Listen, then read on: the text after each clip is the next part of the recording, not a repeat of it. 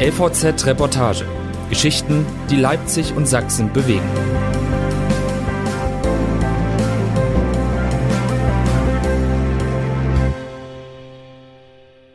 Der Pflegevater von Rehbach von Björn Meine. Hanna ist anhänglich. Immer wieder sucht sie nach ihrem Pflegevater, den sie wie selbstverständlich Papa nennt. Sie krabbelt auf seinen Schoß, sucht seine Nähe, umschlingt ihn. Diesem kleinen Mädchen ist wohl das Beste passiert, was einem Kind passieren kann, wenn es im alten Zuhause einfach nicht mehr bleiben kann. Die Fünfjährige lebt auf einem alten Bauernhof in Rehbach bei Christian Heckmann. Der hat sie mit drei Jahren aufgenommen. Die Eltern waren nicht in der Lage, ihr Kind zu erziehen. Umgangssprachlich würde man wohl von schwierigen Verhältnissen sprechen, aber das trifft es nicht ganz. Die Lage war so ernst, dass ein Gericht entschieden hatte, Hannah von ihren leiblichen Eltern zu trennen. Hannah ist ein aufgewecktes Mädchen. Sie spricht gut und viel. Zur Rebacher Pflegefamilie von Christian Heckmann gehören noch zwei weitere Kinder, die hier schon seit fünf Jahren wohnen. Dominik, neun, und Sarah, acht. Ihre Mutter war mit der Erziehung überfordert. Im Einvernehmen mit dem Jugendamt kamen die Geschwisterkinder zunächst ins Kinderheim Tabaluka. Im Jahr 2016 spielt Christian Heckmann erstmals mit dem Gedanken, Pflegekinder aufzunehmen. Mehrere Jahre zuvor hat er den alten Vierseithof in Rehbach gekauft. Es gab eine gescheiterte Ehe, die beiden eigenen Kinder waren erwachsen. In den schwierigen Jahren lebten sie im Wechselmodell bei den Eltern. Dann stand ich da plötzlich alleine auf meinem Hof und fand das einfach schade, erzählt Heckmann. Ich bin einfach von Herzen gern Vater und mein Bedarf des Vaterseins war noch lange nicht gedeckt. Christian Heckmann ist ein Typ, mit dem man gern am Küchentisch sitzt. Kommunikativ, aufmerksam, freundlich. Wenn er aus seinem Leben erzählt, dann setzt sich das Puzzlebild seiner neuen Familie wie selbstverständlich Stück für Stück zusammen. So, als wäre alles darauf hinausgelaufen, genau so zu werden, wie es jetzt ist. Heckmann wächst in Leipzig auf. In der christlich geprägten Großfamilie werden immer wieder mal fremde Kinder aufgenommen. Dieses Ineinandergreifen, dieses Füreinander-Dasein, das hat mich geprägt, sagt Heckmann heute. Er erlernt den Beruf des Meliorationstechnikers, eine DDR-spezifische Ausbildung, bei der es um die Bodenverbesserung von Acker- und Weideland geht. Eigentlich will er Pfarrer werden, bekommt aber zunächst keinen Studienplatz. Er verweigert den Wehrdienst und muss für anderthalb Jahre zu den Bausoldaten. Seine Aufnahmeprüfung am Theologischen Seminar in Leipzig fällt in die politische Wende. Heckmann und einige Kommilitonen denken, sie könnten die verkrustete Theologenausbildung gleich mit reformieren. Die Beharrungskräfte von Dozenten und Altsemestern sind jedoch stärker als die des Politbüros. Christian Heckmann bricht sein Studium ab. Er reist einige Monate lang durch Westdeutschland, durch Italien und Frankreich und stößt in der Zeit auf therapeutische Sozialprojekte in ländlichen Regionen. Ein halbes Jahr lebt er in Großbritannien und arbeitet zusammen mit geistig behinderten Menschen auf einem Großbauernhof in Wales. Da hatte ich schon mal den Gedanken, so etwas einmal selbst aufzubauen, erinnert sich der 55-Jährige. Nach seiner Rückkehr studiert Christian Heckmann Sozialpädagogik in Freiburg, Breisgau und Erfurt. In dieser Zeit beschäftigt er sich mit reformpädagogischen Konzepten, wird nach dem Examen Lehrer an der Freien Alternativschule in Konnewitz und legt berufsbegleitend ein Montessori-Diplom ab.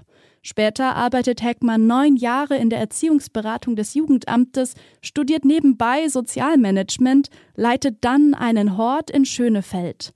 Schließlich wechselt er zum Allgemeinen Sozialdienst der Stadt, wo er acht Jahre mit den harten Fällen zu tun hat, die Familien auch sein können. Heckmann macht Kontrollgänge, er berät Eltern und macht Hilfsangebote.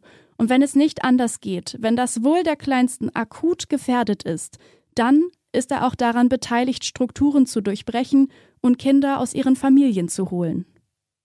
Heckmanns neues Lebensmodell in Rehbach ist keines, was er gezielt so konstruiert hat.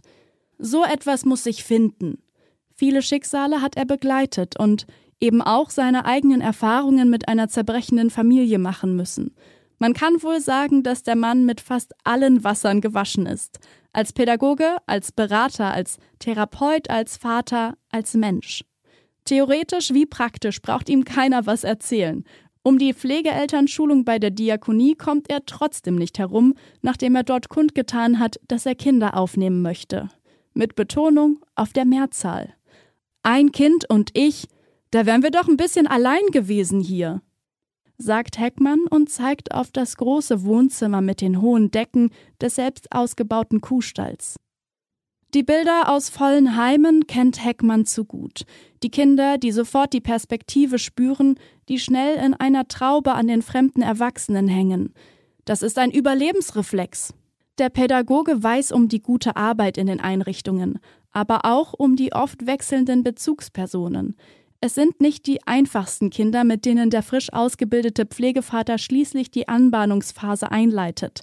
Dominik und Sarah, damals vier und drei Jahre alt, leiden an emotionaler Unterversorgung, an Defiziten in der Motorik, in der Verarbeitung von Wahrnehmungen. Es gibt deutliche Symptome von Hospitalismus. Sie schaukeln und wippen mit dem Oberkörper, wirken manchmal wie weggetreten. Ihre Sprache ist deutlich unterentwickelt und sie haben Essstörungen.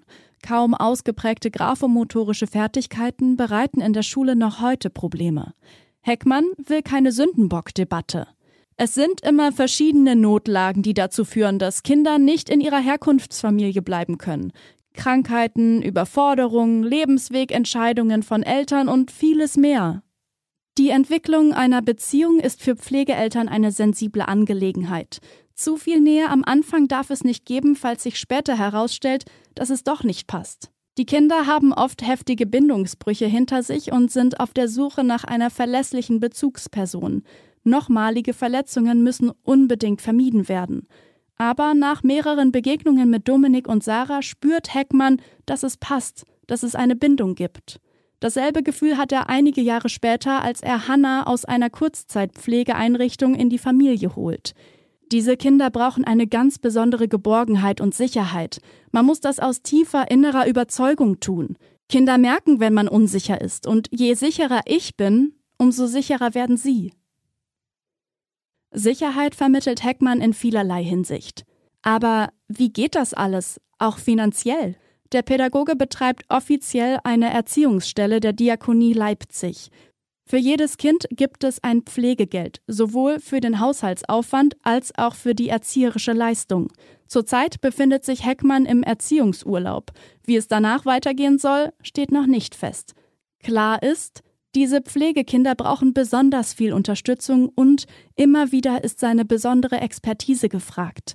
Aufgrund nach wie vor bestehender Entwicklungsverzögerungen gewährt die Krankenkasse für die beiden Großen sogar eine Pflegestufe. Wenn er all das den Menschen in seinem Dorf erklären kann, dann werden Vorbehalte schnell abgebaut, erzählt Heckmann. Deswegen sind ihm diejenigen am liebsten, die durchaus kritisch fragen, was machst du da eigentlich? Dann kann man Unsicherheiten und Missverständnisse ausräumen. Ein alleinerziehender Pflegevater mit drei angenommenen Kindern auf einem Bauernhof, so ein Lebensmodell in einem bürgerlichen Umfeld wirft halt Fragen auf. Das darf man den Leuten nicht übel nehmen, erzählt der 55-Jährige. Ich lebe nicht das Leben meiner Altersgruppe. Inzwischen aber stoße er überwiegend auf Anerkennung. Heckmann gehört mit seinen Kindern zur Dorfgemeinschaft. Dominik und Sarah haben alle drei Wochen Kontakt zu ihrer Mutter. In der Vorweihnachtszeit war sie zum Plätzchenbacken da.